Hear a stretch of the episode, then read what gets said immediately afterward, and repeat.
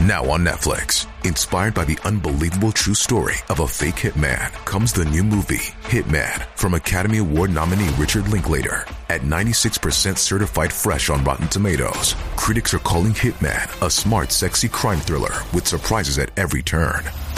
Starring Glenn Powell and Adria Arjona, Hitman. Now playing on Netflix and in select theaters. Rated R.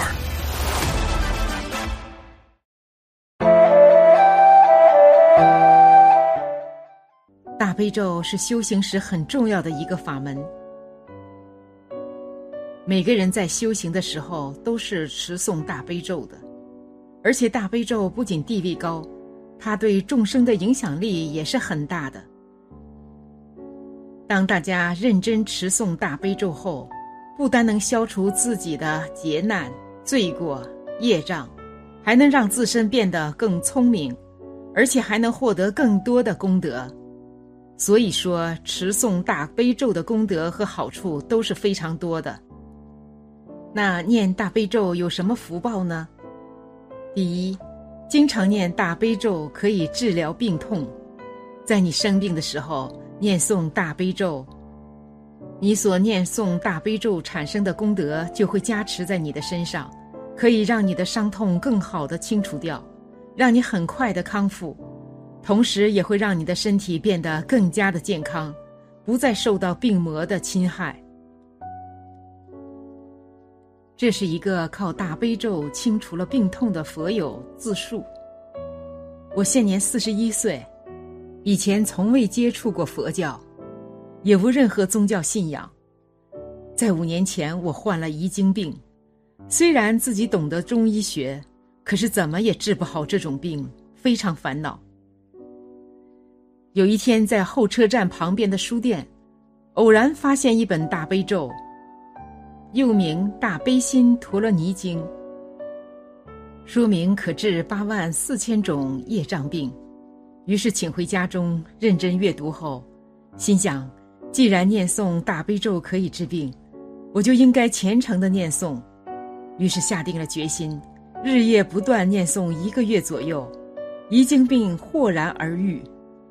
每次念咒时就一心不乱，继续再念半年。更奇妙的是。有一股气在丹田下的脊椎骨上达至脑，复由脑顶循面部至喉返回丹田，上下循环不已。如今不但万病不生，而且返老还童。大悲咒功效如此之大，如此之不可思议，我真是太感谢观世音菩萨的恩德。从此以后，我每日要念大悲咒。一念心如止水，气血循环舒畅，赞叹前未曾有。乐居士曾来信指导我，不可执着此相，更应远离欲念。我曾以念大悲咒之法教导别人，其中有失眠症三天见效，神经衰弱病在短期内复原恢复健康，还有小孩夜间无故啼哭不止，念咒一遍即止。手指刀伤，念咒一遍止痛，三天生机。甚至有一次，家乡附近有人跳水自杀，尸首寻不着，我去了一看，只念不到十遍大悲咒，尸体立即浮出水面。上述种种验案不胜枚举，我只是尽力教别人都念大悲咒，世人不知念此咒而失大利益，陷入痛苦。诚可悲也，愿同修广为宣传，功不唐捐。第二，经常念大悲咒的人，可以让你不受邪魔的侵扰。在你念诵大悲咒的时候，产生的功德就会加持在你的身上，再转换成佛光，让你沐浴在佛光中，使那些邪魔不再靠近你。如果靠近你的话，佛光就会镇压他。让他不得超生。所以说，念大悲咒可以不受邪魔的侵扰。有一位罗先生，一生虔诚敬拜观音菩萨，为人乐善好施，凡遇到有缘者，都教他们诵念大悲咒，并讲解大悲咒之殊胜。一能得安乐，二能得十五种善生，不受十五种恶死。三世间八万四千种病都能治好，悉皆治之。四在山野坐禅诵咒，一切魔鬼都被困缚。五如法诵咒者，一切善神常随护卫。六有愿望祈求者，于三七日持斋戒或持长斋，然后诵咒，所求愿望能实现。四十多年前，罗先生在广州时租房居住，表弟介绍一间大屋，据说因为有恶鬼，虽然价钱便宜，但是无人敢租住，所以一直空着。罗先生不怕，便租了下来。那时候无电灯。全用煤油灯。第一天晚上九点多，罗先生在楼上看佛经，忽然阴风阵阵，楼下传来阵阵脚步声，脚步声的人数越来越多，而且正一步一步由楼下走向楼上，脚步声越来越响了。罗先生知道来者不善，于是坐禅，大声诵念大悲咒七遍。由于诵念时集中精神于咒文，也不知道什么时候脚步声消失了，整座大屋恢复了平静。从此以后再也没有脚步声了，也没有闹恶鬼的事发生。也因此，罗先生经常向学生宣扬大慈大悲观音菩萨大悲咒的威力无量，广度众生。另外，历史也向我们展示了大悲咒的真实力量。古籍记载，有一个人叫做洪阳，一天坐着轿子要从江西乐平回家。当时太阳已下山，两个仆人负责抬轿，另一个仆人则帮他挑行李。他想要在半夜之前赶回家。距离乐平南方二十里是五口市，在过去五里则是渝北坂。当他们到达那里时，已经是半夜二更时分了。有点微微的月光照着。突然间，巨大的声响从山中传出，听起来就像是数十棵的巨树同时被砍倒一般。那声响愈来愈近，红羊最先以为这可能是一只老虎，但他所听到的声音又不像是发自于老虎。他急忙下轿，寻找避难的地方。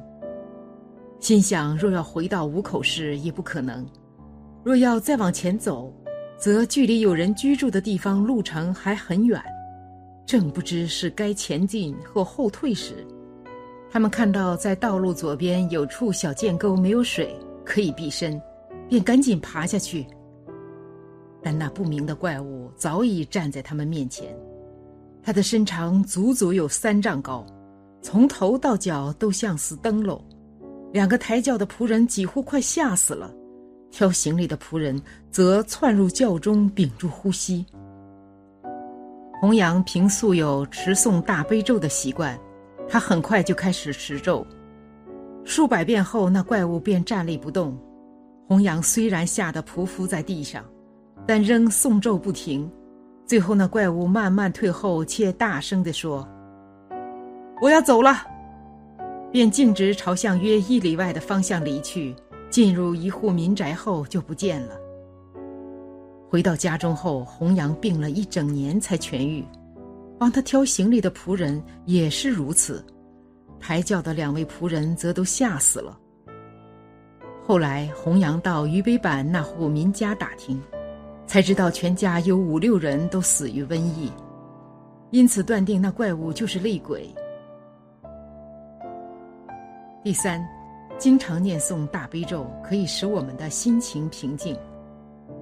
在你很烦躁的时候，可以念诵大悲咒，可以快速的让你的心情变得平静下来，同时也可能从中悟出解决烦恼的方法，一举两得。这样，我们就会让我们拥有一个非常好的心情去面对所有的一切。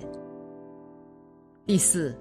每天听大悲咒可以开启人们的智慧，因为大悲咒中隐含着许多的为人处事的道理，在你听的遍数多了以后，其中的道理你也就掌握了，可以让你的思路变得更加的清晰。所以说，听大悲咒可以开启智慧。小编推荐大家念诵大悲咒，是因为功德很大。想要修持大悲咒圆满菩提，那就要发广大菩提心、清净心，虔诚的来念诵。心诚寂灵讲的就是这个道理。常常持诵大悲咒的好处和功德是很多的，大家可以天天进行持诵，这样就能修到更多的功德了。还能体会到大悲咒的好处，而且还能领悟到大悲咒中的意义以及智慧。因此，大家一定要坚持持诵大悲咒。祈愿师兄们早日离苦得乐，早日成就菩提，能够往生西方极乐世界，随愿往生。好了，今天的分享就到这里。夫盛必有衰，何会有别离？希望此次相遇能给大家带来收获。如果您喜欢本期内容，请在视频下方点个赞，或者留言给出您的建议，还可以在右下角点击订阅和分享。您的支持是我最大的动力。咱们下期不见不散。